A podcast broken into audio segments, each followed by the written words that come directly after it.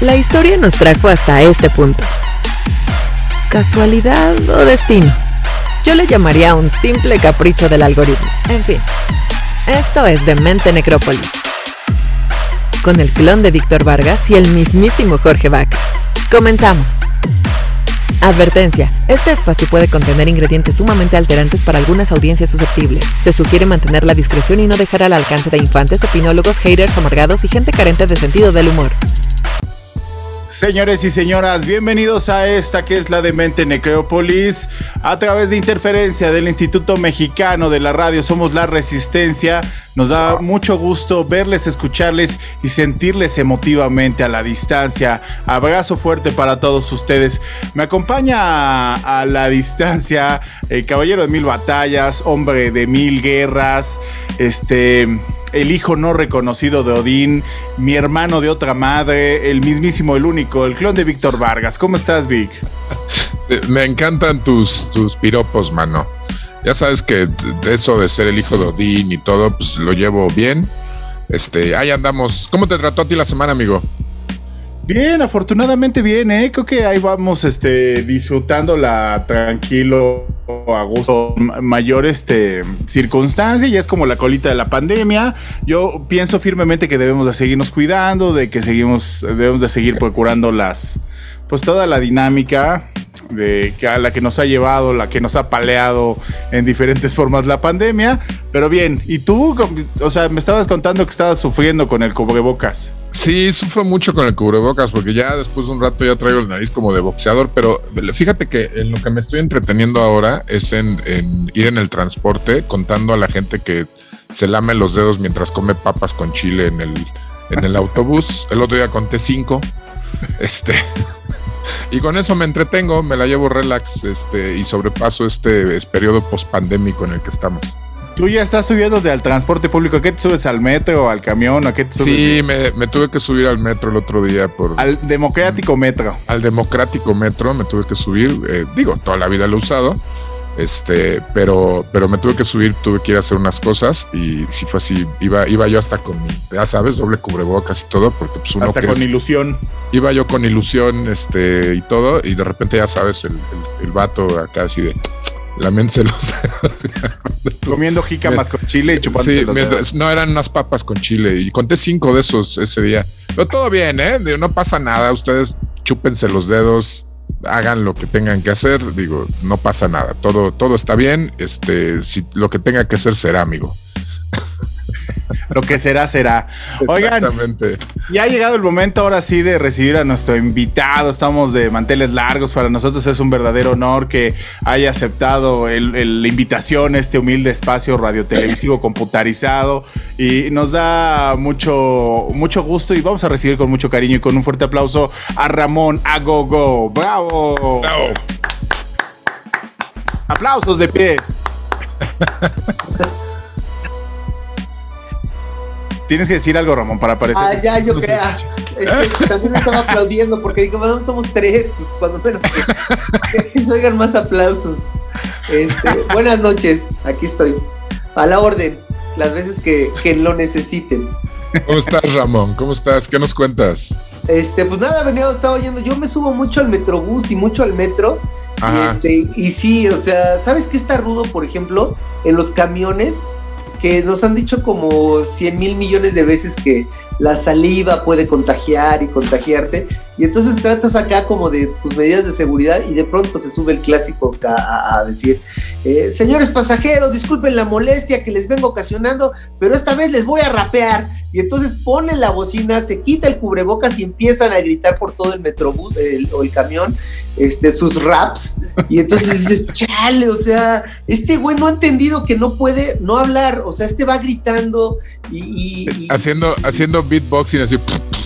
Ándale, haciendo beatboxing y todavía quiere que le des dinero por contagiarte de COVID. Entonces, no, están, pero la banda está gruesa, ¿eh? Sí, sí, están.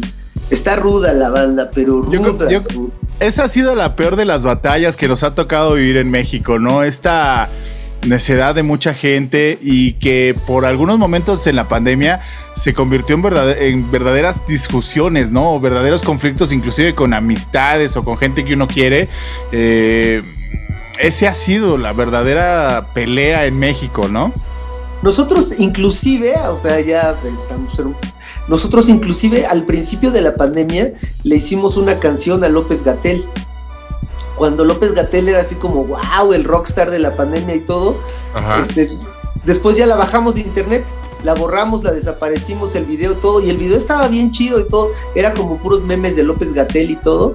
Y este decía López Gatel, López Gatel, todas se quieren casar con él. Y narraba así como las hermanas esperaban la conferencia de. O sea, estaba bien padre la canción pero ya después de tanta locura, ya dije, no, ya este güey no se la merece y vámonos a la goma, la, la, la, borramos, la bajamos de, todas las redes y de todos lados, o sea, ya nadie la puede escuchar. Fue una edición limitada de pandemia. Sí, sí, sí, ajá, y este, y, bueno, pues, pues, ya sabes, no todos lo hemos vivido. Yo estaba viendo, por ejemplo, a la gobernadora de Campeche que dijo, no, ya el cubrebocas no es necesario que luce quien quiera. O sea, le han dicho un millón de veces que sí es necesario, pero pues ella es la gobernadora y es más sabia que los más sabios del mundo y pues bueno. Oye, pero estuvo, estuvo chido que la bajaran porque sabes que en algún momento, pues, imagínate que les pasara como a los estrambóticos con la del Tamagotchi, este, 20 años después tratando de cantar la del Tamagotchi que ya nadie entendiera que, de qué, es un Tamagotchi, ¿no? No, no, no, esa canción no la íbamos a cantar nunca. Las hicimos para, para la alcaldía Iztapalapa. Hicimos un disco, bueno, hicimos como seis o siete canciones de pura, de puro COVID. O sea, hicimos, o sea, de, o sea, de, de, de, todo, ¿no? Del lavado de manos, de, este, así como varios temas relacionados con el COVID. Y una de esas era era la más simpática de todas, era la de López Gatel, ¿no? Nunca la, no, las íbamos a cantar en vivo, de hecho, pero tampoco dijimos, nah, este güey no se merece esta canción, así que papas, ya, este, y pues ya la, borramos. No sé si algún día López Gatel la haya oído, yo no creo, pero este... Pero ¿Qué, sabes tú, Ramón? Lo mismo ahí en las mañanas la ponía para, para para, levantar. Ajá, antes de salir a la conferencia. sí. lo hubieras hecho cumbia. Lo hubieras hecho, sí, hubiera estado bueno. Sí, no, pues ya, ya nunca la, nunca la verá, nunca la escuchará. Y estaba buena la canción. Ah, platicando Víctor y yo, nos da mucho gusto tenerte en este espacio, de verdad que es un honor, porque consideramos que eres eh, uno de los personajes más atrevidos, este, divertidos, este, inteligentes, con muchas cosas que decir en, la escena musical y que ha trascendido también a, lo largo del tiempo, porque también Yucatán Agogó lleva un muy buen rato en la pelea, ¿no? O sea, no ha sido este, que haya surgido hace un par de meses y que todo se haya como estructurado de forma sencilla, sino todo ha sido como un, como un lego inmenso donde se han ido armando las piezas donde se han conjuntado muchas cosas, donde también has colaborado con otros artistas, con otros músicos y, donde también ocupas ya un, lugar definitivo dentro de la escena musical del rock mexicano. Este, no, pues muchas gracias por todo eso. Te, te, voy a ser sincero, yo jamás me la he, hasta la fecha, pues llevo 20 años tocando y nunca me la he igual hasta eso está mal, ¿eh? Porque yo nunca me la he creído así de, O sea, yo sé que hemos trabajado mucho, sé que tenemos buenos discos y buenas canciones, pero jamás he, creído esa onda de que, no, pues ya somos una gran banda. o sea, mm, igual es una cuestión como mía de, de autoestima, pero siempre he sido así de que... De que, no, no, no, o sea, no me la creo, pero pues sí, le echamos, le seguimos echando ganas. O sea, realmente yo me divierto mucho haciendo lo que hago.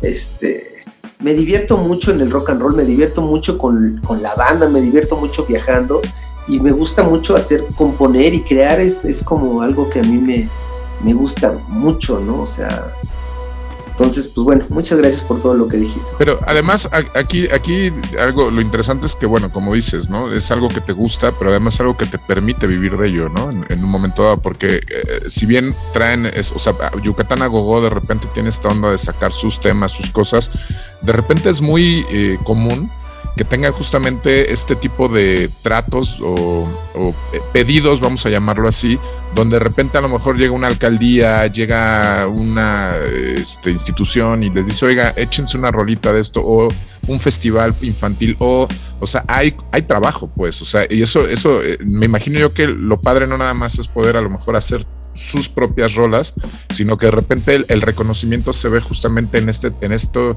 en estas solicitudes que de repente llegan, ¿no? Pues mira, la verdad, o sea, sí, sí, sí lo hacemos, pero además tenemos, o sea, tenemos como que, que expandirnos y hacer un montón de cosas dentro de la música y con, con, respecto a Yucatán a para, para, para, vivir de la, de la música, ¿no? O sea, nosotros nunca hemos sido, y, yo creo que nunca seremos Café Tacuba o, o, la maldita vecindad, ¿no? Nosotros, ¿Quién sabe? ¿Quién sabe? Espérate, esta carrera todavía no se acaba, espérate. Pues ojalá, yo lo dudo mucho, lo he intentado mucho, pero, y, lo, no lo creo, pero bueno pero tenemos que hacer nosotros dentro de nuestro proyecto, también es algo muy divertido, o sea, e, es, este, por ejemplo, yo ya no entiendo las bandas que sacan un disco cada, cada 10 años o cada 5 años, este, porque tienen que inspirarse y todo.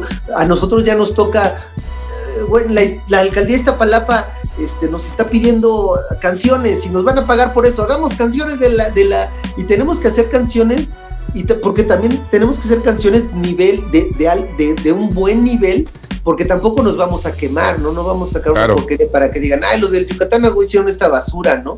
Entonces, este, eso a veces pasa mucho, ¿no? Con las bandas alternas de, las bandas, que sacan una banda alterna y no tiene la calidad que tiene la banda principal, ¿no? Entonces, este, por ejemplo, o sea, hay, pues el Joselo, ¿no? Cuando sacó el, el, disco de Oso, que pues no tenía la calidad que tenían los discos de Café Tacuba, y entonces yo decía, y me acuerdo que en la mosca decían, ah, es que José lo ya sacó el oso y nada más hizo un oso. Entonces. ¿Qué fue? ¿Qué fue? Oye, siempre, e, este chiste me lo he aventado como 20 veces al aire, pero le decía yo a Víctor y se lo he dicho muchas veces que a Joselo, los de Café Tacuba, llegaba, llegaba Joselo con canciones nuevas y le decía, no, güey, guárdalas para tu proyecto solista, está bien chingona. Y así fue guardando todas esas canciones. y después la sacó. y la sacó en un disco. y, la sacó en un disco que además que, que, quebró a una compañía, porque la del disco era de, de una compañía se llamaba Suave, ¿no? Suave Records, creo. Y este, creo que era de Jorge Vergara, inclusive. Y le metieron, yo me acuerdo que había pósters por todo espectaculares, en todos lados había de, José y creo que pues no, no, este, yo sí lo compré, estoy, estoy, este, lo acepto, y, pero pues no, o sea, no estaba al nivel de Café Tacuba. Entonces lo que nosotros, lo que yo trato de hacer es siempre que tengamos un proyecto alterno, este, tratar de que tenga la calidad de, de, Yucatán a Gogo, pero que sea diferente, ¿no? O sea, sí trato de, como de exprimirme y de exprimirnos todos los músicos que estamos involucrados en ese proyecto para, para que para que nadie me pueda decir, oye, güey, no manches, es que te pasaste de lanza, ¿no? Esto, esto sí está bien chafa. Aquí para poner yo creo que un poco en contexto a la audiencia es de que sucede este fenómeno dentro de las bandas de los artistas independientes que es muy complicado. Bueno, hablaba Víctor de dinero y hablaban bueno, pues de que las bandas tienen que sobrevivir de, de los ingresos muchas veces, pero para no empezar a dedicarse a otra cosa o trabajar en otra cosa fuera de la música, a lo que, a lo que dice Ramón es que hay, que hacer muchas cosas alrededor de la música. Y muchos músicos lo resuelven dando clases o abriendo un estudio o, este, o en este caso como el Yucatán Agogo, empezar a hacer música por pedido sin comprometer tampoco los intereses de la banda, o sea, que sea algo que le funcione bien a la banda y le funcione a lo mejor al que está contratando al mismo nivel de eh, la música que siempre ha dado Yucatán Agogo, ¿no? Y de esa forma generar un ingreso para seguir haciendo otras cosas, ¿no? Seguir generando discos, este, seguir generando conciertos y seguir, poder, eh, seguir eh, coexistiendo como banda, ¿no? Como artista. Sí, claro, pero, pero cabe aclarar una cosa. Nosotros hacemos cosas solamente que tienen como una trascendencia de algún tipo cultural. O sea, no, no, por ejemplo, si a mí me pagan y me dicen, ¿sabes qué? Necesito que hagas una canción para, para... Para la campaña del PRI no la hago. O sea, páguenme lo que me paguen, no la hago porque digamos que primero está como mi, o sea, yo vivo de, la credibilidad, de mi credibilidad para con la gente, ¿no? Entonces yo no hago eso. Estas canciones, por ejemplo, las, nosotros hicimos la propuesta a la alcaldía de Iztapalapa de hacer las canciones las hicimos como quisimos, cuando quisimos, les mandamos los videos y ellos las, pero nunca jamás dijimos, este, no, el gobierno lo está haciendo muy bien, nada, o sea, eran temas de que lávate las manos y este, y, me siento muy contento porque mi papá está en la casa a pasar de la pandemia, pero nunca, este, por ejemplo, ahorita tenemos un proyecto que se llama Los Maderitos, que ese tenemos una, una beca en la alcaldía Gustavo Amadero y nosotros hicimos canciones, estamos haciendo canciones de la alcaldía Gustavo Amadero, pero hicimos canciones como tipo Chava Flores, digamos, del Cerro del Chiquihuite, de Cuautepec Barrio Alto, pero tomamos como los elementos, por ejemplo, hicimos una canción de, es que Chava Flores tiene una canción del, del, metro, entonces nosotros hicimos una canción del cablebús, refiriéndonos a que si el metro es, es locochón, pues el cablebús todavía es más locochón, ¿no? y entonces habla de lo que se siente subirse al cablebús, como Chava Flores hablaba de lo que se sentía subirse al metro, ¿no? Entonces, este, eh, pero, no, pero no decimos, no, el alcalde creó el cablebús y se merece un aplauso, jamás. O sea, sí, decimos, no, con fines políticos, pero sí con un fin social y cultural. Claro. Nada más, exactamente un fin de difusión, de cultura, de difundir información y sobre todo además algo que hemos dicho aquí en este programa mil veces, algo a lo que te sientas orgulloso de ponerle tu nombre y sobre todo lo que decías desde el principio, el nombre de la banda, ¿no? Que no se comprometa de repente, ah, es que esos de Yucatán son unos vendidos, es que esos de Yucatán, o sea, sino que, que, que tú puedes decir, bueno, oye, eh, lo, hay una chamba, pero, pero pues es información, ¿no? Lo chido acá es que también le quita lo solemne a las cosas y le puedes quitar el miedo a la gente a subirse al, al, al cablebús, ¿no? Este, sí. lo vuelves más humano, lo vuelves más cercano.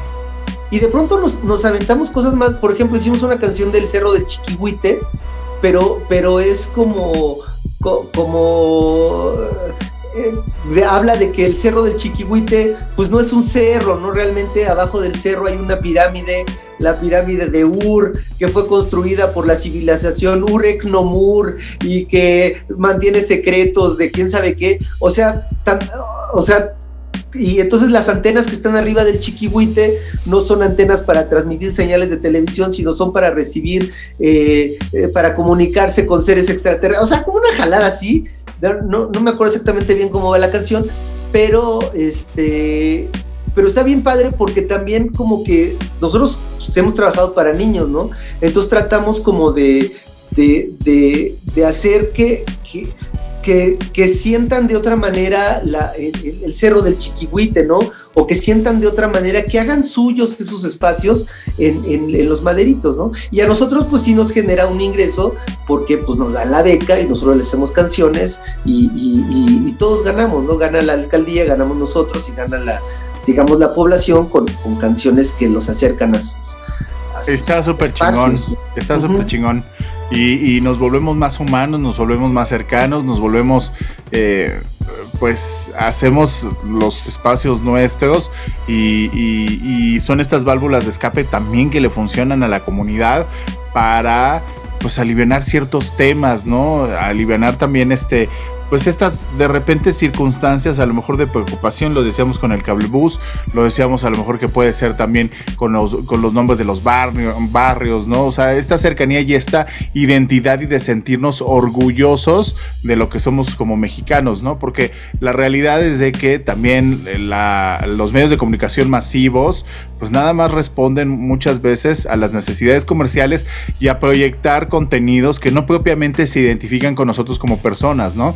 que está chido ver Doctor House o está chido ver series en Netflix o está chido ver este inclusive de repente ver este una serie de narcos, ¿no? Pero eso no nos identifica como mexicanos, ¿no? Eso no nos debe de bueno, no nos hace ni siquiera cercanos, ni siquiera hay una empatía por momentos por entretenimiento está bien, pero tenemos que por otro lado seguir gestionando esta parte en la que sentamos orgullosos de que hay un Chalco, de que hay una, de que hay un ESA, de que hay un Iztapalapa, de que hay un Coyoacán, ¿no? O sea, esta identidad cercana con las cosas que tenemos. Sí, sí, sí, de acuerdo. Ajá, de, acuerdo. Y eso es, eso es lo que hacemos. Y otros proyectos que tenemos que ya no son por encargo, que hacemos pues nuestros proyectos alternos. tenemos, por ejemplo, que son varios del Yucatán con otros. Hicimos un grupo que se llama Los Pinches Chilangos, que es de ska, como de ska de barrio, de ciudad, onda así, maldita vecindad en el circo, digamos, este, tocando como ciertos temas de por ejemplo, el, el, este, el vengador anónimo de los camiones, o este o ya sabes, la señora que, que se viste como dendita, pobrecita, para pedir lana, o sea, de, limosnera, pero pues, por el otro lado tiene, tiene su casa y tiene su carro y todo, y vive de eso. Pasan en una camioneta a recogerla. E, exactamente, sí. Entonces, o por ejemplo, los que van en el, en el Diablito y que, y que, y ese es en serio, que, que, que los ves cuando llegan en una camioneta nueva eh, a recoger los carritos de paletas así. Sí, es una industria, ¿no? Eh, eh, pero los, los que piden limosna también se vuelven, se vuelven de pronto una industria. Y, este, y todos esos temas en los pinches chilangos, hicimos también otra banda, por ejemplo, de, cumbias.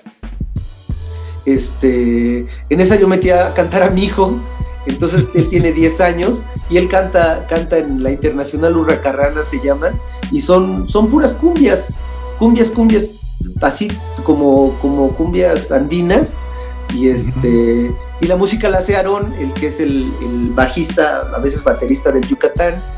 Y tengo otra banda que se llama Los Simios, que es hip hop, eh, pero como hip hop literario, nos disfrazamos de chimpancés y rapeamos sobre temas de, de sí son dos, dos chimpancés uno es el DJ y yo la hago de MC y rapeamos sobre literatura universal, por ejemplo, este Macario, Moby Dick, eh, eh, ¿qué más? Pues así cualquiera, ¿no? Eh, Pedro Páramo, cosas de vikingos, de fenicios, de, como pura cuestión histórica y, literatura universal, ¿no? O sea, contamos, vamos contando los, los, las historias de, de, de, Moby Dick o de Macario, sin, sin tocarla toda, ¿no? O algún detalle, ¿no? De, eso y nos enfocamos y eso está bien padre también. Entonces, pues es hacer mucha música para, para, para generar los ingresos, ¿no? Pero además tiene que ser música de calidad para que te contraten. Claro, claro. Si no, pues no tiene ningún sentido. Oye, pero entonces sí estás recontraocupado, o sea, te la vives en, música, pues, para todos lados, ¿no? O sea, eh, entre el proyecto este de hip hop que nos comentas, el, proyecto de cumbias, el Yucatán, este, etcétera, etcétera, de repente comes, desayunas y cenas música, Ramón. Sí, sí, eso sí, o sea, no tenemos tantas tocadas como quisiéramos, pero sí es estar, todo el día estamos pensando, este qué hacer, ¿no? O sea, ya hay que sacar el video de esto, ya hay que componer esto. O sea, por ejemplo, con los simios, este, me ha costado mucho trabajo el, hip hop.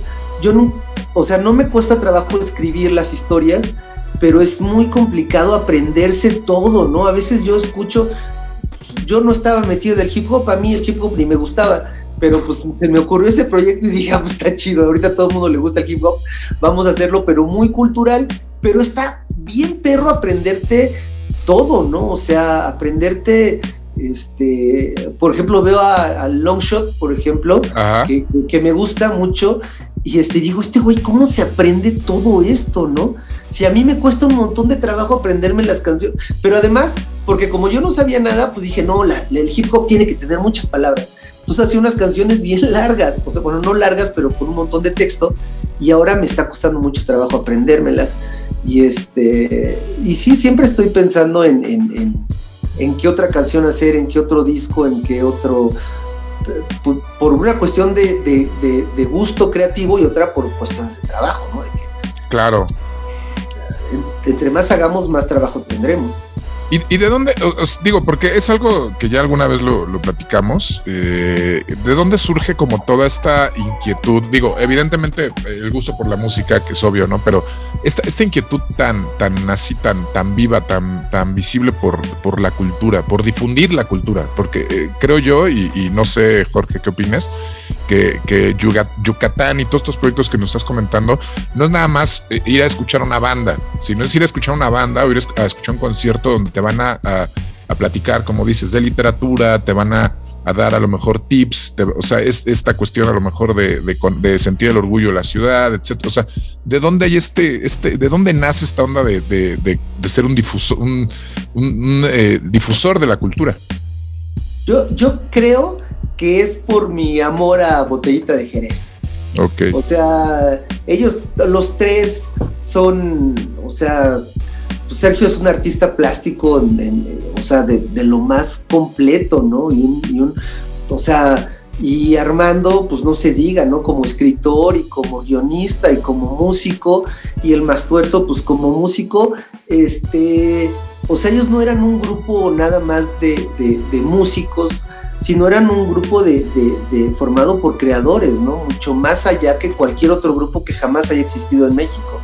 O sea, Armando era un gran, gran escritor, un gran guionista. No sé si sabían que Armando, por ejemplo, pues él era, eran, eran Andrés Bustamante, Armando Vega Gil y Garci, eran los tres este, guionistas de Wiri Wiri. O sea, no sé qué personajes o qué habrá creado Armando en el Wiri Wiri, que son parte de la cultura popular. O sea, Botellita de Jerez, el, diario íntimo de un guacarrocker. O sea, Armando es una, fue una persona muy importante. Sergio a Sergio Arau yo lo conocí como caricaturista mucho antes que yo conociera Botellita de Jerez.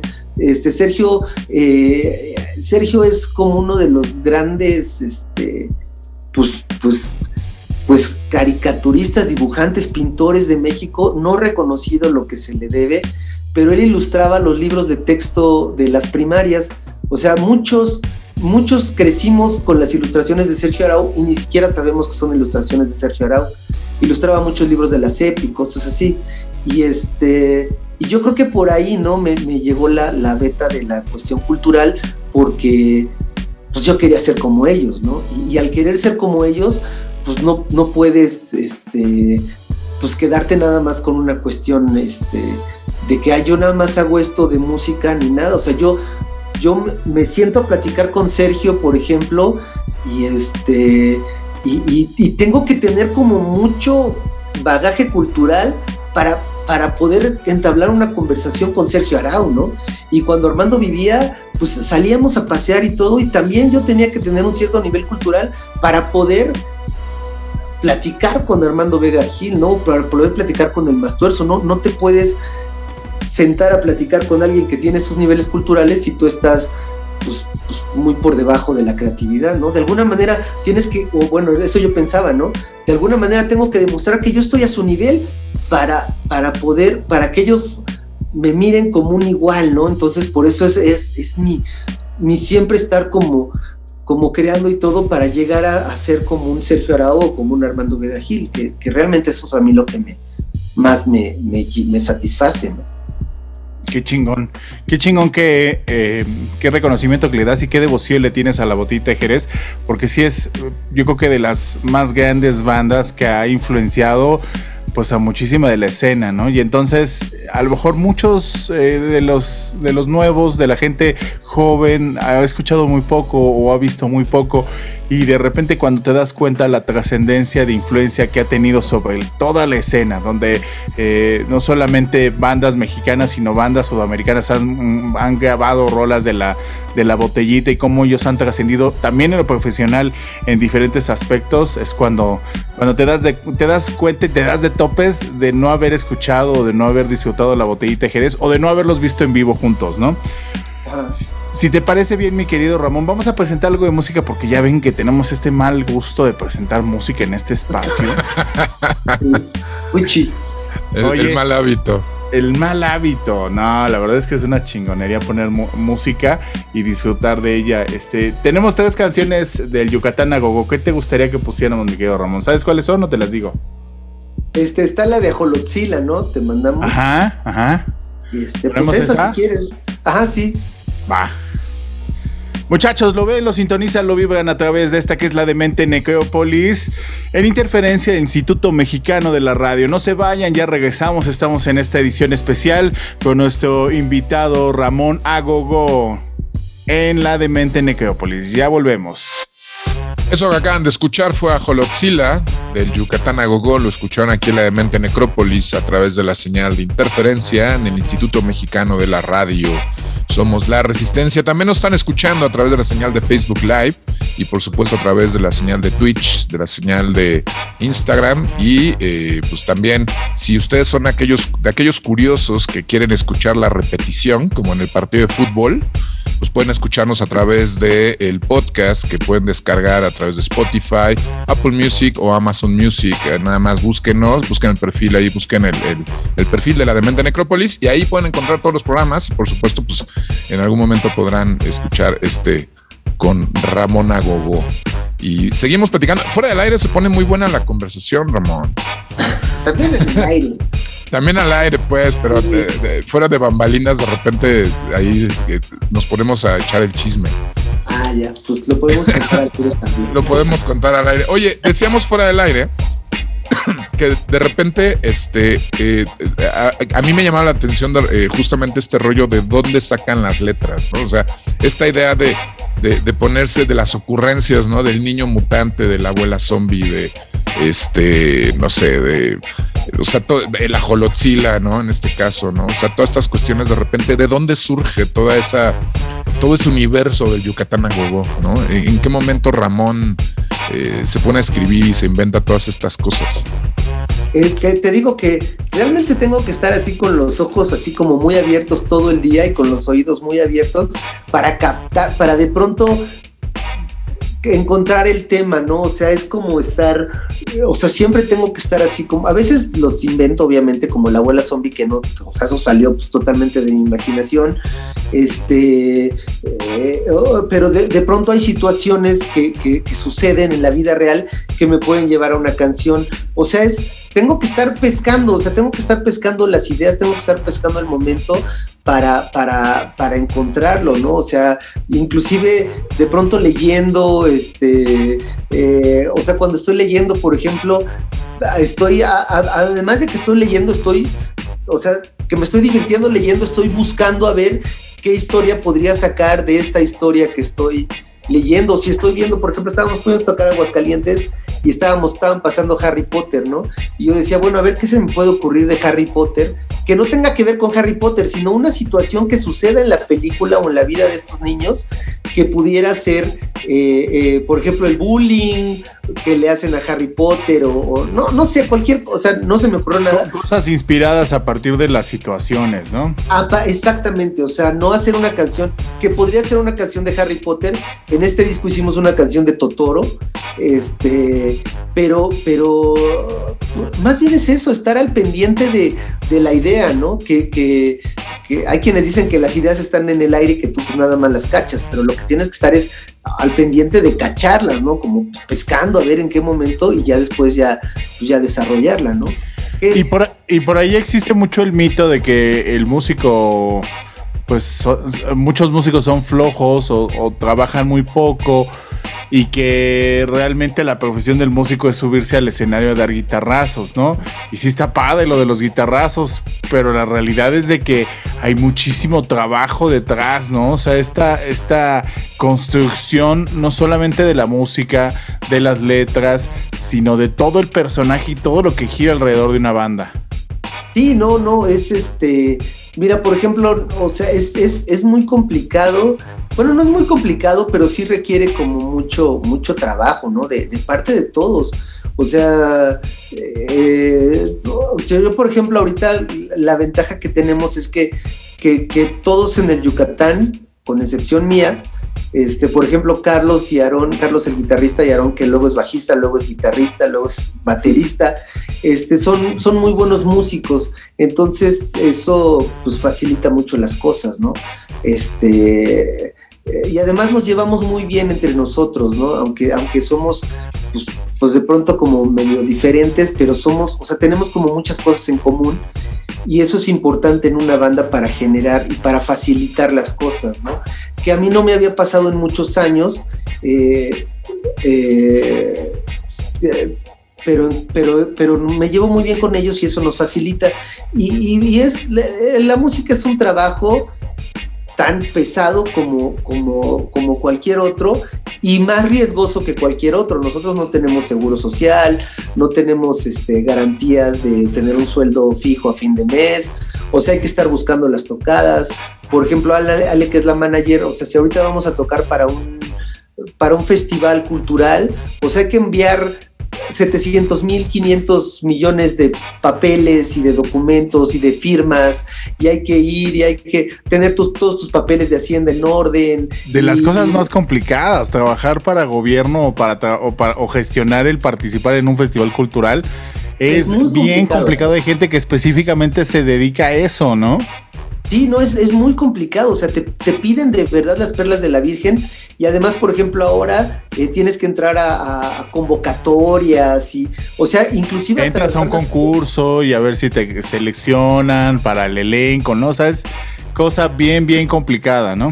Sí, sí es un trabajo de, o sea, si decía el Rodrigo González que trabajo buscar trabajo, aquí es buscar trabajo. Es como si salieras a buscar trabajo o sea, por ejemplo, te quedas sin trabajo tú que eres, trabajas en una empresa o eres este, contador, lo que sea, y luego buscar trabajo, un nuevo trabajo es una pesadilla. Para nosotros es esa pesadilla todos los días, porque todos los días estamos buscando tocadas. Nosotros no somos, decía Café Tacuba, que nos hablan y nos dicen, oigan, les ofrezco un millón de pesos por venir a tocar. No, nosotros tenemos que estar buscando y, negociando, y es un rollo completamente sí, underground. gestionándolo, que es cosa bien complicada. Pero bueno, eso no está cerrada que en algún momento la rompan absolutamente y se vuelvan el siguiente Café Tacuba, ¿eh? O sea, el que llevan 20 años este, perfeccionando lo que están haciendo, este, abre más las posibilidades a que en algún momento la rompan completamente y se vuelvan un fenómeno, ¿no? O sea, yo creo que algo que puede pasar es que al final la esperanza siempre muere al último, ¿no? No, no, no, lo vamos a seguir intentando. O sea, no, nosotros no nos rajamos. Pero yo creo que más vamos por el camino de botellita de Jerez que por el de Café Tacuba. O sea, así Armando decía, ay, es que llevamos 40 años y nunca triunfamos. Yo creo que más bien vamos por ese camino, pero no me molesta. O sea, realmente. Bueno, y que Café Tacuba ha cantado canciones de botellita de Jerez, ¿no? Y es. De hecho. Sí. Sí, no, no, Rubén es muy fan de, este, de, botellita de Jerez. Entonces, eh, pero yo creo que más bien vamos por ese rollo, o sea, vamos por el rollo. Pero ¿sabes qué me da mucho orgullo? Este, no sé si sea como soberbio, pero a veces me gusta decir que Yucatán es una banda de culto y eso también es muy padre, o sea, el decir... Los Cramps, por ejemplo, nunca triunfaron. Claro pero, pero todo el mundo sabe quiénes son los Cramps, ¿no? O, así muchas bandas. Los Ramones, yo me acuerdo que, que, que, Johnny Ramón decía que, que ya al final, cuando ya estaban separando, los invitaron, creo que al, a Lollapalooza o a un festival así bien choncho, y él estaba muy enojado porque decía, güey, llevamos 40 años tocando y nunca nos consideraste para invitarnos a tu festival hasta que ya nos vamos a separar y creo que los mandó al carajo, ¿no? Entonces, este, creo que somos como esas bandas que, que, tenemos nuestros seguidores, tenemos nuestra historia, tenemos nuestra, nuestra, vida, digamos, pero no, no, pues, pues no, o sea. Es que también, digo, no sé, ahí habría también que definir o, redefinir más bien, pensaría yo, lo que es eh, triunfar. O sea, yo, yo como lo veo, o sea, ustedes están haciendo lo que les gusta hacer y lo están haciendo re bien. Ah, sí, sí, sí. Entonces, eh, el, a lo mejor pensar en, llegar o alcanzar eh, el estatus de X, Y banda histórica, ¿no? Eh, pues es como, pues es, creo que lo acabas de decir muy bien, o sea, están llevando de alguna manera el camino del Yucatán, ¿no? O sea, el camino del Yucatán a Google, que, que, que será, no sabemos hoy en día para dónde sea, ¿no? Eh, como dice Jorge, a lo mejor un día la rompen durísimo, porque hoy con el internet la podemos romper en dos segundos. para otro, sí, claro. Exactamente. Pero que al final del día, eh, yo también creo que justamente en este, eh, algo que decías desde el principio, en esta línea de estar haciendo, generando cultura, de estar difundiendo cultura, pues, ustedes lo están haciendo, lo están trabajando y lo han estado trabajando. Porque podemos pensar que el exitoso es el que se puede comprar una casa, el que trae carro del año, el que tiene una familia con perro, gato y este y pececito y una ah. buena camionetota afuera y a lo mejor no disfruta nada de esas cosas y es infeliz, ¿no? O sea, entonces es inverosímil, es subjetivo ese tema del, del éxito. Es, digo, nuestros papás, por lo menos, a lo mejor muchos ya estarían acabando a los treinta y tantos años o a los veintitantos años, estaban terminando de pagar nuestra su casa, ¿no? O nuestra casa donde vivimos. Ahora quiero ver cuánta gente de veintitantos años tiene casa propia, ¿no? No, no, cada día es más complicado. O sea, esa cuestión económica, pues todos sabemos que es más complicada. Pero por el lado de que, que comentabas del éxito que no es siempre comercial, o sea, por ejemplo, si yo hubiera visto a a Kurt Cobain en el peor carro más así este destrozado en un gremlin este todo corroído y todo y se baja Kurt Cobain del gremlin corroído con su guitarra pues yo me hubiera quedado así o sea sorprendido no o sea para mí o sea que si veo a Juan Pérez que nadie sabe quién es que se baja de un Porsche eh, carrera 50 mil millones, este, a mí no me importa, ¿no? Quién es, quién es él, ni me importa ni él, ni su Porsche, ni absolutamente nada, ¿no? Este, pero si yo hubiera visto, te digo, a, Cobain bajarse de un, de, un carro todo, o sea, para mí el éxito es, eso es otra cuestión, ¿no? No es claro. no es, no es ni de, ni, ni si vieras mi carro, mi carro es un Chevy modelo 95, 98, Chevy Pop modelo 98, pero no tiene, o sea, está, o sea, la, defensa está amarrada con un, con, un, con un cable, le amarré un cable y el cable se zafó y luego le amarré el cable con, con... Hazle, hazle una canción. Pero, pero además, espérate, o sea, la defensa no es ya la defensa, porque la defensa de metal se cayó. Nada más traigo la, defensa de plástico así enfrente. O sea, mi carro está en serio para los perros y no me importa. O sea, digo, mientras si me sirve el motor y me lleve, me da exactamente igual. Nada le pido a los acompañantes que sí tengan cuidado porque en el asiento de al lado ya se le salieron los, los, los metales, así los tornillos, y pues se, se, sientan y no tienen cuidado, se ensartan con, el, con, los, con los metales ahí que salen.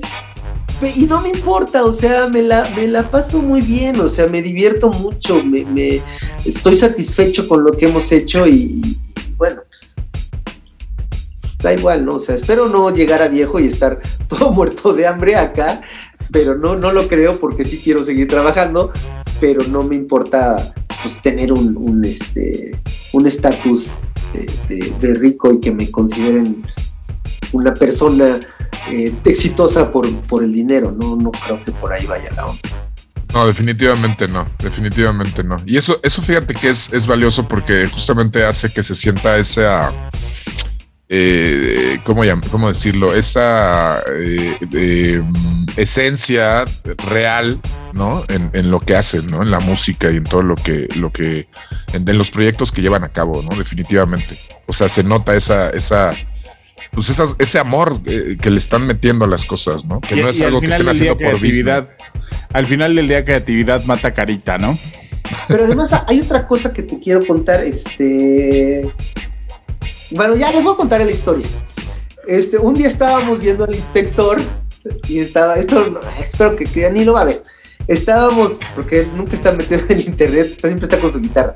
Estábamos viendo inspector, estaba en el escenario, estaba tocando inspector y yo estaba con el pato de maldita vecindad.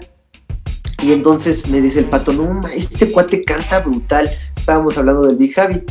Y este, me, y no sé por qué salió la, me dice, no te voy a decir quién es, me dice, este, pero ¿cómo se llama? Es que el otro día estaba hablando con un amigo, un músico así muy grande, y me dice, me preguntó que cómo le hacía yo para componer canciones, que cómo le hacía él para conectar con la gente, que ya no conectaba con la gente, que estaba muy preocupado por eso, ¿no? Que decía, es que yo no, no, no entiendo qué estoy haciendo mal, no entiendo a los jóvenes, no, entiendo, no me entiendo a mí, o sea, así como que en ese rollo, ¿no?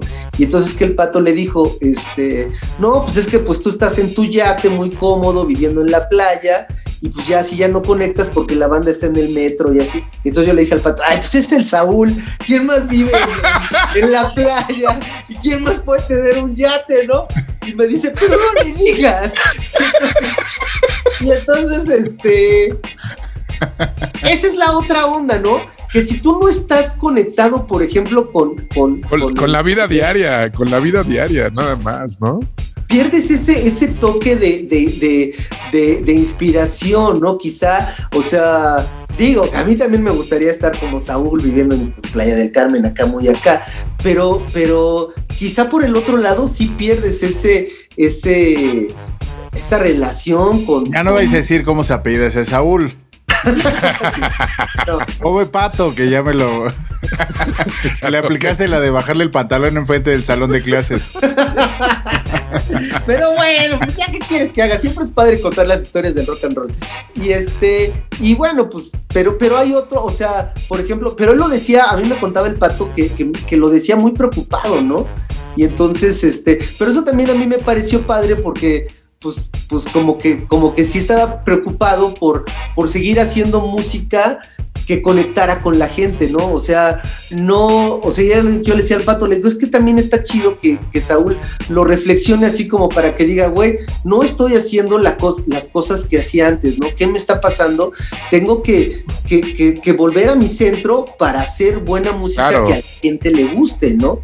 Entonces, este. Solo por eso vamos a poner viento de caifán. Oh, no, pero eso no es, no es ese Saúl, ¿eh? No te creas, es otro. es otro, Saúl, Saúl y Sí.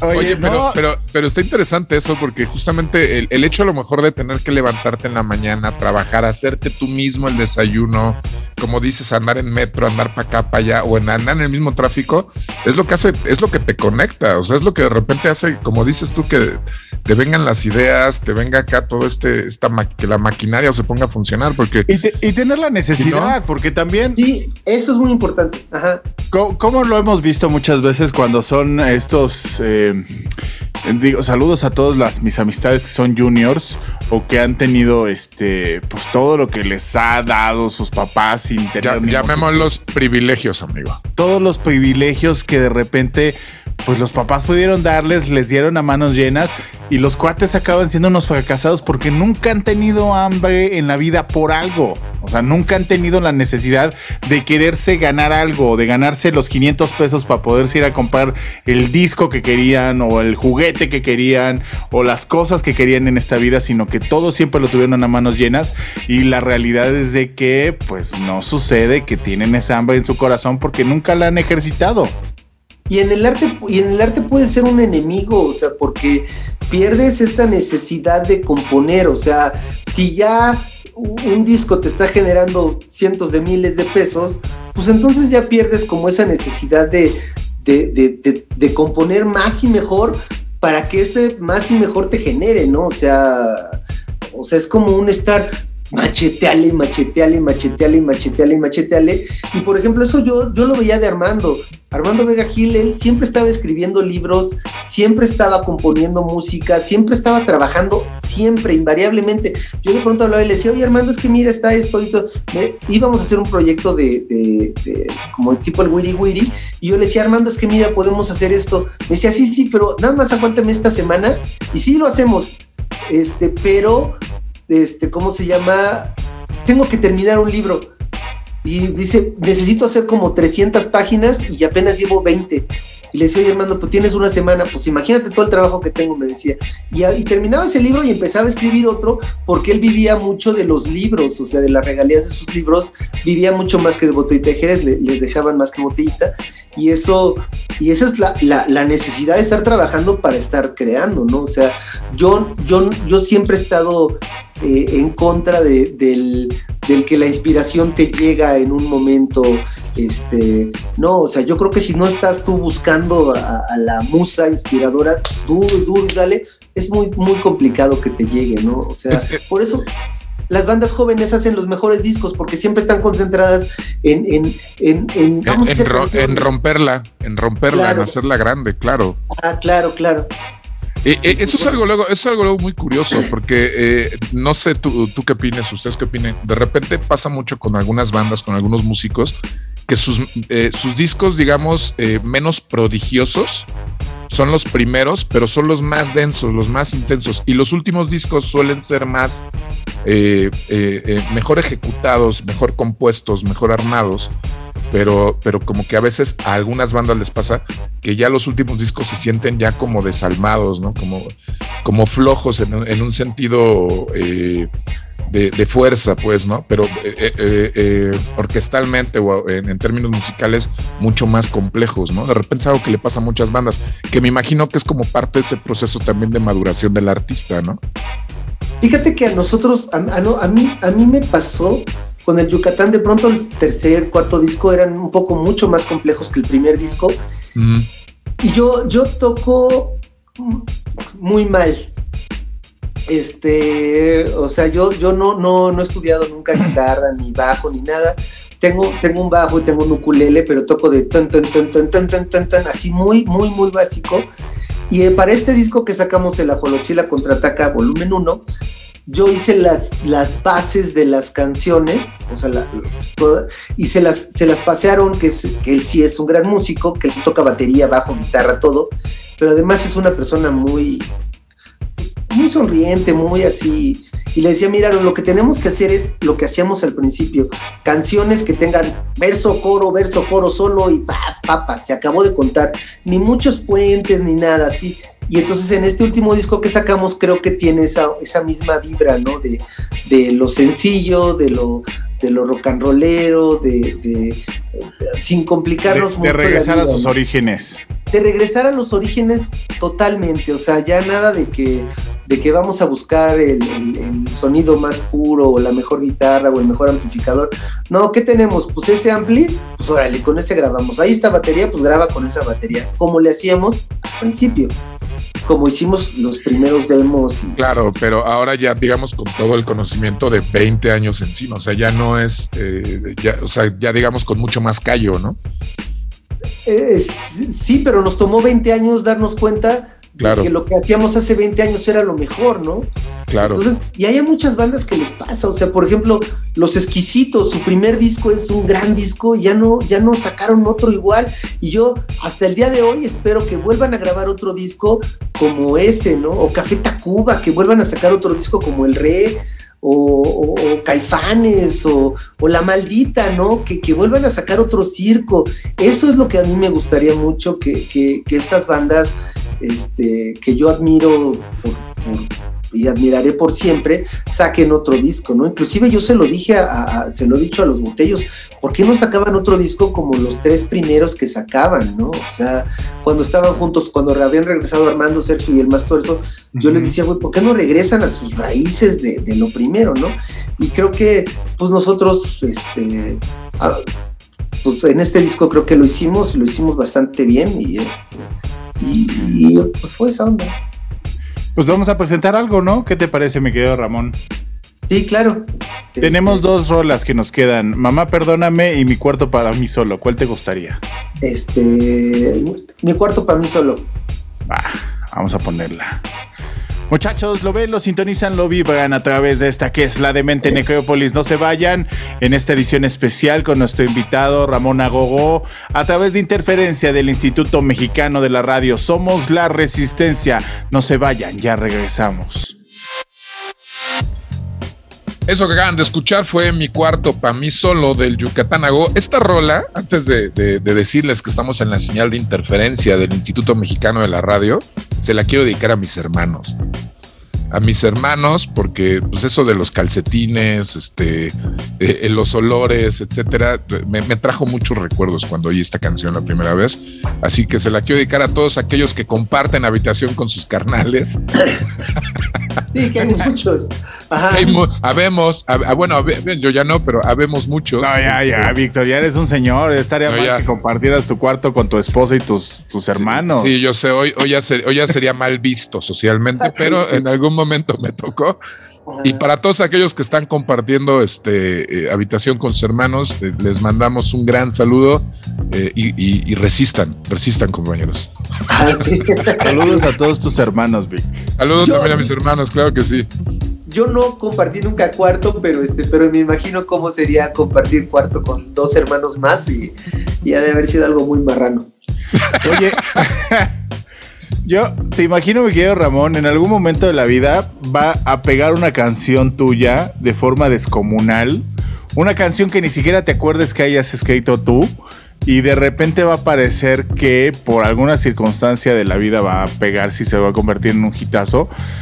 Y es donde se va a recompensar de repente todo ese trabajo, toda esa labor, todo ese esfuerzo, toda esa dedicación que llevas aportándole a la música, porque lo haces de corazón. Y platicábamos hace rato en, diferente, en los diferentes bloques de la recompensa monetaria, de la recompensa yo creo que también del reflector y que muchas veces uno no, no se dan las cosas como uno quisiera, ¿no? O uno no tiene la recompensa o el éxito o el reflector que uno esperaría, ¿no?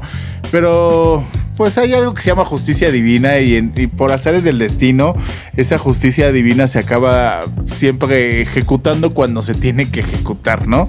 Y entonces en algún momento vas a ver que este, pues va a pegar de forma descomunal algo que ni siquiera te imaginas. Sí, o sea, sí, ojalá, ¿no? Digo, ojalá y pegara mucho, pero te voy a ser muy honesto, Jorge, muy honesto. Cuando yo empecé la banda, o sea, para mí hacer lo que estamos haciendo ahorita era ya el top. O sea, salir en el radio y que me preguntaran acerca de, mi vida, que a alguien le interesara que yo hablara de mi vida y que pudiera contar cosas interesantes, eso para mí era el, máximo sueño, ¿no? Entonces, o sea, ahorita, o sea, lo que estamos haciendo para mí es como, y, nunca se me debe de olvidar, o sea, yo, yo soñaba que esto pudiera llegar a pasar algún día, ¿no? Entonces, ojalá y alguna de las canciones del Yucatán pegara y fuera un gran éxito y, y pudiéramos viajar más, ¿no? Sobre todo por la cuestión de la diversión de las tocadas fuera de la ciudad o en la ciudad pero, pero yo sí soñaba con esto, ¿no? Yo decía, es que si, si yo logro que algún día alguien me entreviste así, ya este, ya me doy por bien servido. Eso es como ya el éxito total, ¿no? Y hace poco, por ejemplo, también en, Reactor sacaron un, un, día, este, hay un programa que se llama Banda Sonora y lo dedican a un, a un grupo nada más, ¿no? Y entonces sacaron un banda sonora de Yucatán a Gogo y para mí también fue como muy importante, ¿no? Que dijeran, bueno, pues nos consideraron para toda una hora de, del radio de puras canciones de Yucatán a Gogo. Este, pues esto es, esto es para mí este, lo que yo siempre deseé, ¿no? O sea... Acá, acá te estamos dedicando hora y media, ¿eh? Pero, pero es que esto es lo que te digo, o sea, no, no, no. Ah, estoy jodiendo, estoy jodiendo. Eh, no, pero es que es diferente, o sea, lo de otro fue como, como, y además menciono a Reactor porque pues al final son bandas hermanas, ¿no? Este, bueno, estaciones hermanas, pero, pero sí realmente esto es lo que yo, lo que yo decía, bueno, pues si a alguien le interesa mi vida, pues ya más que suficiente, ¿no? Para, para eso. Sí, va, a parecer como que, ay, güey, este güey nada más quiere quedar como el soñador. Y, no, es la neta, o sea, eso es lo que yo pensaba y lo que yo Pero está bien, está bien, Ramón. O sea, al final del día es como, yo no sé, no sé si, si lo, así lo, así lo hacías tal cual, pero es como cuando eres morro y juegas a que te entrevistan, ¿no? Exactamente, eso. o sea, y también se vale, pues, ¿no? El, el resultado final es trascender con tu música. Claro. Porque el pasar a la historia con tu música, con una obra que tú estás haciendo, el que a lo largo de los años, porque todos nos vamos a morir en este mundo, que a lo largo de los años, cuando ya no estemos parados en este, en este plato, en este plano terrenal, sigan escuchando o reconociendo o en algún momento esté escrito en algunos de los libros de historia la existencia de una banda llamada Yucatán Agogo. Esa es la forma en la que la banda está trascendiendo, ¿no? Claro, sí, sí, sí. Por ejemplo, este, yo estaba muy, muy, este, pues de pronto estuve, un, día estuve muy dolido con, con el señor González. Yo, yo nada más ya, después de me voy a ganar puros odios, pero bueno, el señor González tiene un libro, unos libros que llaman 20 años del rock mexicano. Y no menciona Yucatán a Gogó. Y entonces yo estaba muy, no se lo dije, este, le dije, ah, no pasa nada, no te preocupes, pero por dentro estaba, hijo, qué poca madre. o sea, dije, ¿cómo no nos considera a, Yucatán algo si nos hemos partido el hocico para que nos consideren en ese, en esos libros de, la historia del rock? Pero bueno, pues también es parte del, pues del show, ¿no? De, ser una banda under que, que, que pues no, en algunos otros libros sí nos han considerado, en los libros de la Alicia y en algunos otros sí, pero, pero, pero el señor González no, yo dije, chale. sí, sí, o sea, y luego. al señor González. Sí, sí, sí, y yo lo quiero mucho y lo estimo mucho y todo. Y no se lo dije, pero sí, este. Va a ser buen momento para que incluya un anexo a ese capítulo. Un, anexo a ese capítulo. Sí, pues, yo, yo creo que sí deberíamos estar, pues ya. Claro ya lo hemos hecho bastante, bastante tiempo, pero bastante rato. Y además, además cubren con este nicho muy particular que es eh, los niños, ¿no? Que es, eh, o sea, no es como cualquier tipo de rock, pues, ¿no? Al final. Exacto, hacia allá iba yo.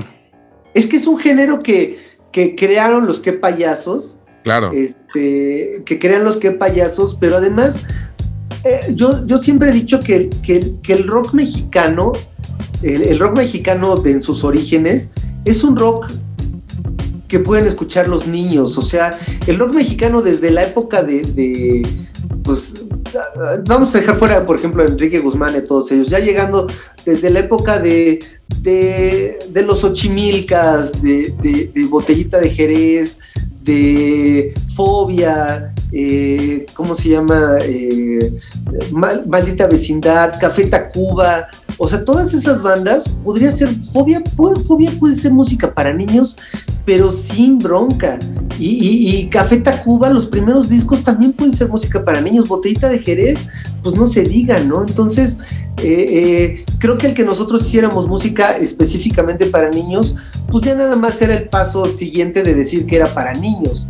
Pero realmente la música, el rock mexicano, se ha caracterizado por sus letras, este, que no sencillas, pero, pero sí como, como con esa tendencia a la, a la, a la diversión, a, la risa, a, la comicidad, el mismo Tintán, ¿no? Este, eh, o sea, traemos esa, esa beta del, o traíamos las, nuevas bandas ya más bien le tiran a otra onda más este, depresiva en algún momento el cine, la televisión y pues los estos medios masivos se tiraron un poco yo creo que al albur, a la peladez, a la grosería y es algo que no ha, no ha pasado tanto en la música o en el rock nacional, nunca, está, nunca ha estado tirado a decir palabrotas o a decir cosas en doble sentido.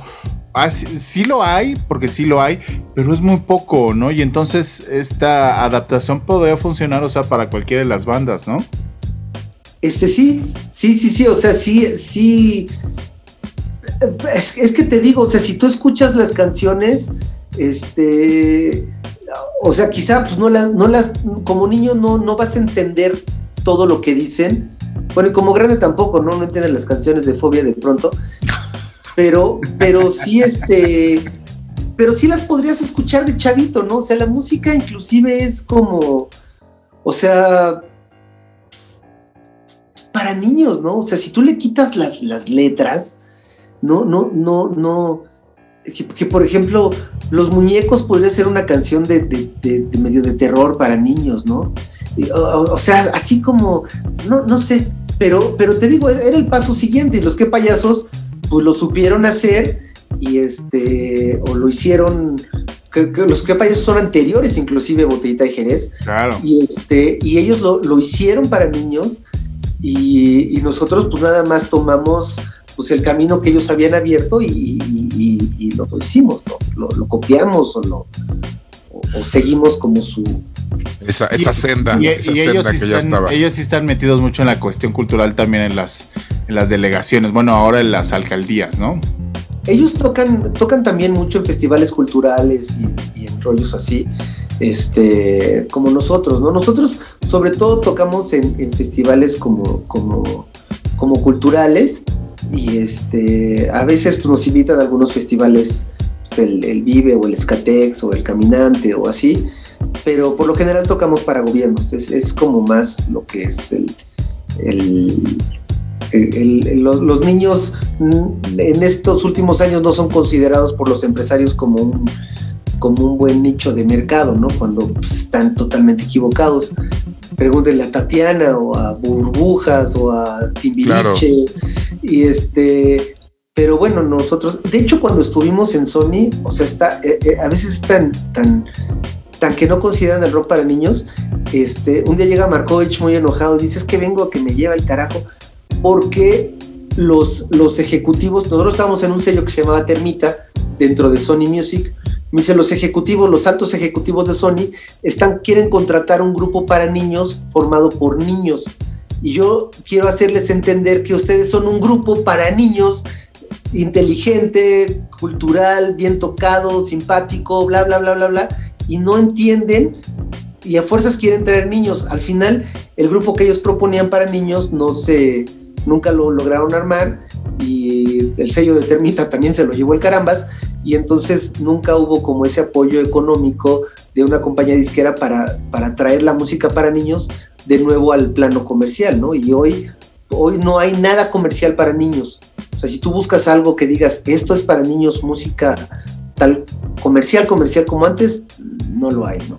No hay nada. Sí, de hecho, es, justamente lo que te iba a decir de hace rato. O sea, es un nicho que de repente, a lo mejor a nosotros, de chavitos, pues nos tocaban estos proyectos, como podía ser desde Timbiriche hasta Microchip o no sé, ¿no? Cualquier banda así que, eh, que se nos pueda ocurrir, fabricada, prefabricada o como queramos, ¿no? Pero de repente, este, todo ese rollo como que se desvaneció. ¿no? Sí, o sea, se, se, desvaneció completamente y hay un nicho ahí de, de, de un público que al final del día, digo, todos sabemos que no es el público que va a ir a comprar su boleto, porque el niño no va a ir a comprar el boleto, ¿no? Pero siempre, eh, siempre hay esa idea de que el papá, pues es un público que va a traer por lo menos a un adulto, es decir, es un, es un público que se va a duplicar o se va a triplicar porque lleva al papá y a la mamá, en el mejor de los casos y este y es un público que consume que o sea y que están ahí totalmente desatendidos no y como y que bueno como dices de alguna manera los gobiernos son los que han visto o sea, estos gobiernos locales alcaldías etcétera entre comillas vamos a decir eh, han visto eh, por, por atender o, generar estos espacios no de alguna manera pero pues al final del día ahí hay un nicho de mercado que está eh, embotargado en los videojuegos y en otras cosas que, que no les aportan nada tampoco Sí, pero, pero la cuestión también de los gobiernos, o sea, muchos, o sea, el, gobierno federal, muchos gobiernos locales y municipales, estatales y todo, tampoco consideran a la cultura para niños como algo importante. O sea, la, cultura para niños siempre queda en segundo plano y este y eso es muy grave. o sea, se preguntan, por ejemplo, los gobiernos del gobierno federal cómo van a resolver el problema de la violencia y el narcotráfico y, este y no se dan cuenta que ese problema no se va a resolver con más soldados, ni con más armas, ni con mejores nada. O sea, eso no es cierto. O sea, el problema, nuestro problema es como si como si estuviéramos saliendo de la Segunda Guerra Mundial, ¿no? O sea, de alguna manera reconstruyeron Alemania, Japón, de alguna manera reconstruyeron este, Italia, Francia, todos esos países que quedaron devastados, Inglaterra. Este, nosotros tenemos que, o sea, se tardaron 20 años. Nosotros tenemos que reconstruir el país, pero desde las fuerzas básicas que son los niños y las niñas, ¿no? O sea, si, si el gobierno no atiende ese, ese, e, ese, ese segmento poblacional, lo que va a pasar es que esos niños y esas niñas van a crecer y van a ser narcos y van a ser este eh, porque ahora cada día está más de moda ser narco y ser malo y traer pistola y andar acá. Claro, jugarle al gángster. Por ejemplo, eso, eso es hablando del hip hop. A mí me gusta mucho el long shot, por ejemplo, porque porque pues habla de eso, ¿no? O sea, ahora resulta que todos son malos y que todos son gangsters y que todos son, este, ya quiero ver cuando se les paren los narcos enfrente y les digan, ¿sabes qué, güey? Tú vas a ayudarme con esto, yo te le voy a poner a tu carrera esto y esto y esto. Cuando de verdad se les pare un narco, de verdad, entonces hasta pipí se van a hacer en los calzones cuando realmente vean en la bronca en la que se metieron por andar de sácale puntas, ¿no?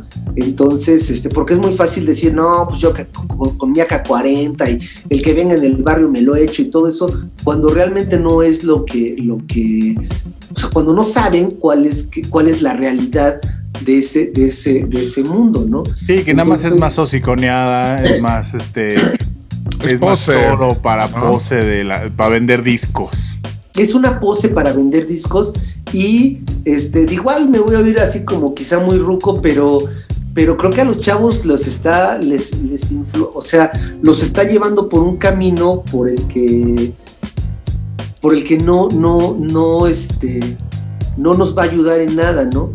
Pero si los niños no traen las bases para, para poder identificar entre lo que es una buena composición, en lo que es una mala composición, lo que es la realidad y lo que es la ficción, pues es muy fácil que capten a esos jovencitos hacia su hacia su, su, mercado, ¿no? O sea, y hay muchos raperos así, ¿no? Yo, yo estuve escuchando mucho rap para hacer el programa, el proyecto de los simios, pero, pero de pronto decía, pues es que estos güeyes no, no, no proponen absolutamente nada en su hip hop, o sea, nada más dicen que ellos son mejores que este, mejores que el otro, este, que traen, que vienen muy tumbados, que traen armas y que pues, ellos son muy machos y muy valientes y que y yo decía, bueno, pero, pero ¿esto qué? O sea, esto es el hip hop, decía no man.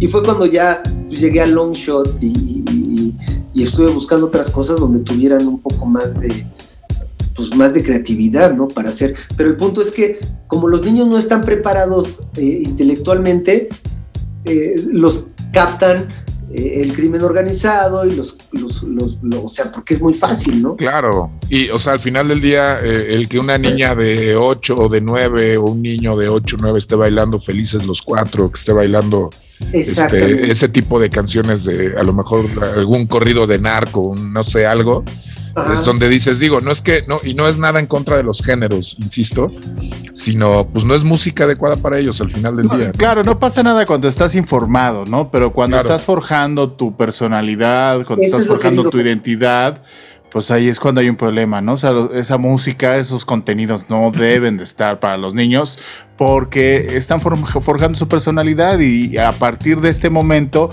se genera y se gestiona las formas en las que va a actuar el resto de su vida. Oigan, vámonos con algo de música y prácticamente regresamos ya para hacer el cierre, el gran cierre de este episodio. ¿Les parece bien? Tengo aquí preparado Mamá, perdóname. Este, sí. Muchachos, no se vayan. Esto es lo de Mente Necrópolis en una edición sumamente especial con nuestro invitado Ramón Agogó. Los dejamos con esto que se llama Mamá Perdóname, justamente de Yucatán Agogó, a través de interferencia del Instituto Mexicano de la Radio. Somos la Resistencia. Mamá, perdóname del Yucatán a Gogó y lo escucharon aquí en la Mente Necrópolis a través de la señal de interferencia en el Instituto Mexicano de la Radio.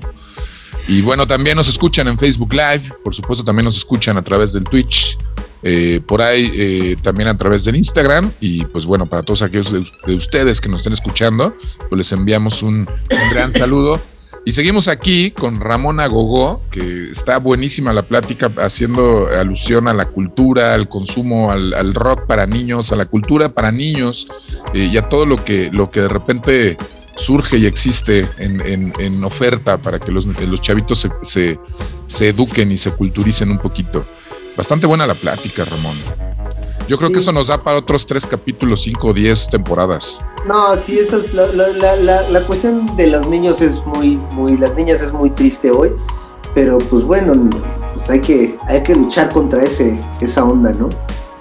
Yo, creo que, yo, yo, creo que sucede que todos tenemos que poner nuestro pequeño granito de arena para las circunstancias del mundo o sea, las circunstancias trascendentales, las cosas importantes, no las tonterías que de repente nos venden las noticias, sino estas cosas que de verdad trascienden, que finalmente es el futuro de nuestra humanidad, ¿no? Sí, tenemos que, además los adultos también, o sea, porque también estamos cayendo en ese, este, en ese sistema de, o sea, las gentes o sea, los dueños de los grandes capitales pues, pueden contratar a la gente más inteligente, gente mucho más inteligente que nosotros, que sepa exactamente cómo manejarnos para cómo dirigir nuestras vidas. Entonces también nos tenemos que dar cuenta de, por dónde vamos, ¿no? O sea, de, o sea, de, quién nos está queriendo vender y vender y vender y vender y vender y quién nos está queriendo hacer como hacia donde, por ejemplo, ahorita que estamos en el radio, por ejemplo, en, W Radio está Marta de Baile, ¿no? O sea, yo no tolero a esa mujer y no tolero su programa porque todo es vender. Entonces llega un momento en el que dices, o sea, ¿qué, por qué escuchan este programa que de pronto dice, este, dice, o sea, casi casi no podría decir, no, que no, no, no, entonces como un ejemplo. O sea, de pronto es, no, eh, la COVID-19 es una, una, este, una enfermedad muy peligrosa y deben de usar más este, cubrebocas, pero yo tengo los cubrebocas perfectos para ustedes a un precio exclusivamente de 50 mil pesos. Ahora que están las vacunas ya y estamos trayendo las vacunas porque en mi revista de... Entonces se hace... Tienes que hacerle una canción. Una, pero tienes que cantarla, tienes que cantarla así porque es Marta de baile, güey. Entonces, ya dices. La locutora, la locutora con mejor inglés registrado de México. Y entonces ya dices, chale, o sea, todo es vender, o sea, tengo que comprar y comprar y comprar y comprar. Y además, ¿sabes qué es lo más grave? Que, que, es uno de los, de, los, de los programas con más rating a nivel nacional, ¿no? Claro. Y entonces eh, ¿Cuánta gente no la está escuchando y están diciéndole compra, compra, compra, compra, compra, compra, compra, compra, compra, compra? Y eso lo único que genera en las personas es pues una brutal depresión y una brutal ansiedad, porque siempre están pensando que pues, yo no puedo ir a Punta Cana, ¿no? Entonces, claro. este, pero no, al hotel de Punta Cana que está de poca abuela, pues sí, pero yo no puedo ir, nunca lo voy a poder hacer. ¿Y por qué no soy como Marta de baile, que, que es que es millonaria y sexy y así. la realidad es que no, y lo único que te están generando es un estrés terrible y una ansiedad que al final esa ansiedad tú como, como madre joven se la transmites a tus hijos y se la transmites a tus hijas y ellos se las van a transmitir a sus nietos. Entonces creo que también nosotros como adultos tenemos que pensar e identificar qué es donde nos están queriendo hacer a su manera para, para decir no, porque yo soy un, o sea, ¿qué caso tiene ser un ser humano pensante si no puede ser como tú quieres, no? claro. Y que además, te voy a decir una cosa, esa ansiedad que mencionas, eh, la manera justamente en la que la, logramos aliviar al final es consumiendo, ¿no? O sea, la única manera en la, en la que logramos liberar un poco de esa ansiedad que se nos genera con toda esta cuestión esa válvula de, escape. es consumir. Ah. O sea, tú vas, comes en un restaurante chido donde te gastas 3, 4, 5 mil pesos porque ese día pudiste y con eso te sientes, uff, un poquito mejor, ¿no? Porque, porque ese día pudiste, ¿no? Y, eh, y, te, y, hasta que lo puedas volver a hacer. ¿qué, ¿qué, pasa con el resto del mes?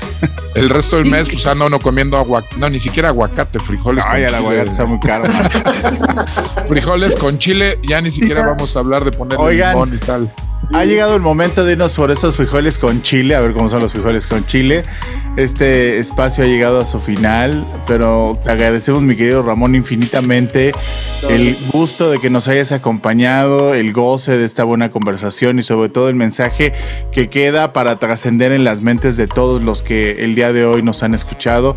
Y de verdad, y qué chido y qué chingón que tengamos un Ramón Agogó en nuestro México, porque finalmente es este, este, este encargado de mandar dar mensajes, de, de seguir generando música, de seguir generando conciencia y de un poco también depurarnos los corazones. Y qué chido que también dediques tanto de tu tiempo a, los chavitos, a los niños, a las niñas, que finalmente son los que también eh, son y, serán los, los, dueños de este mundo que les estamos dejando y que, y que si les damos una muy buena infancia, si, si les hacemos una infancia mejor de lo que puede tenerla, seguramente este mundo será mejor en un futuro.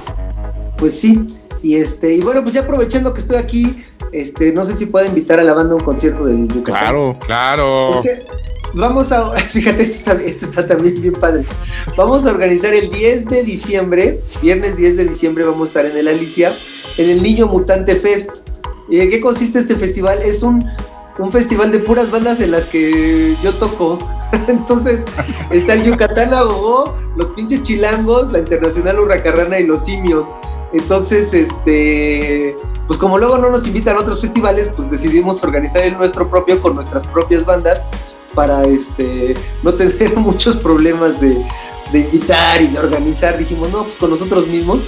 El 10 de diciembre en el Alicia, esperemos que vaya la banda. 10 de diciembre en el Alicia. Sí, en el Alicia. Va a ser entrada, ya sabes, económica nada, de, excesos de precios, pero si pueden, pues por allá nos vemos para que conozcan a la racarrana, a los simios. ¿A, partir de qué hora para que la gente se vaya a dar una vuelta ese día? Yo creo que va a ser como a las 9. En el Alicia se manejan horarios exactos. Será como a las 9, 9, 17, 9, 9, 14. Ya ves que manejan así, ponen siempre 9.14, 9.15. y siempre empiezan a las 11. es lo que te iba a decir. Muy bien, muy bien. Pues un aplauso a Ramón, a Bogó, por favor. Muchas gracias. Muchas gracias por tus palabras. No, pues a ti por aceptarnos la invitación, por abrirnos las puertas de tu casa, por, por estar un rato con nosotros, por criticar a Marta de baile al aire. Alguien tenía, alguien tenía ya que hacer, alguien tenía ya que hacerlo, güey. Se fueron, se fueron, todos varios con su tallón, ¿eh? Saúl, este, hubo, tallones parejo para todos, ¿eh? No, no, no, yo los quiero mucho a todos, bueno, menos a Marta de baile, pero, pero a los demás sí los quiero y los admiro. Oye, ¿cómo te la pasaste, Ramón? Muy bien, muchas gracias, sí, muy, muy. Pero es que ya, pues ya somos compas, pues cómo me la iba a pasar, pues bien. pues ya, ya que. Dice, ya que ya estoy aquí. no, pero pues si me llevo con ustedes de todo el tiempo, pues ya, ¿qué más? Ah, bueno. No, pues te mandamos un gran abrazo, de verdad. Y qué, qué padre, este, un saludo allá a toda la familia que nos está escuchando. También, ya los vi que andan por ahí dando vueltas. Sí, este, yo también me, pidieron saludos. A ver, a ver, saludos. A Luis Castro y que su hija me manda saludos, Frago Dadún, este, así, varios que me escribieron también. Muchas gracias a todos. Pues un gran abrazo a todos ellos y pues bueno, amigos, a todos aquellos, amigos y amigas, a todos aquellos de ustedes que nos están escuchando a través de la señal de interferencia del Instituto Mexicano de la Radio, pues les agradecemos su atención. También a todos aquellos que nos están escuchando en la señal de Facebook Live, les mandamos un gran abrazo, un gran saludo. Eh, y si ustedes son de aquellos que están descargando, tomándose el tiempo de descargar este podcast, ya sea a través de Apple Music, de Amazon Music o de Spotify, pues les, mandamos, les mandamos un gran abrazo ahí donde estén eh, escuchando este programa. A ti, Ramón, de, parte de la Demente Necrópolis, te mandamos un gran saludo y esperemos que no sea la, última, porque este tema de la cultura y del el público infantil da como para 20 temporadas de programa y esperemos tenerte aquí pronto. De sí, después, sí, cuando quieran yo estoy puesto para, para, para ustedes. Vale. Pues yo me despido, señoras y señores. ¿Ibas, ibas a decir algo, amigo? No, toda nuestra admiración y cariño para ti, mi querido Ramón. de verdad que vengan todas las cosas y el éxito que siempre te mereces. Claro que sí, claro que sí. Pues bueno, yo me despido. Yo soy el clon de Víctor Vargas. Nos estamos escuchando la próxima semana en esto que es la Mente Necrópolis. Ya lo saben, a través de la señal de interferencia también a través del Facebook Live y por supuesto en, el podcast para llevar e ir comiendo en Instagram, etcétera, etcétera, etcétera. Cuídense mucho. Amigo, despídase. Muchas gracias, Víctor Vargas, y muchas gracias a todos los que nos sintonizaron. Cuídense mucho, esta pandemia todavía no acaba. Hay que seguirnos poniendo bocas, siguiendo las medidas sanitarias y sobre todo, pues si vamos a un concierto, si vamos al súper o si vamos al cine, pues ponernos nuestro bocas y portarnos bien. Abrazo a todos para todos ustedes y cuídense mucho. Esta fue y ha sido la Demente Necropolis. Mi nombre es Jorge Vaca y por acá nos andamos viendo. Adiós. El futuro nos alcanzó. La inteligencia artificial está presente en toda nuestra toma de decisiones. El algoritmo ha sido colocado como un proveedor de la verdad absoluta, administrando qué es lo bueno y lo malo para ti. La última esperanza es defender el más grande idealismo de la juventud. La irresponsabilidad. Porque no se es joven si se es responsable. Y para los viejos, es el último vestigio de que un joven habitó en él. El algoritmo no manda sobre ti.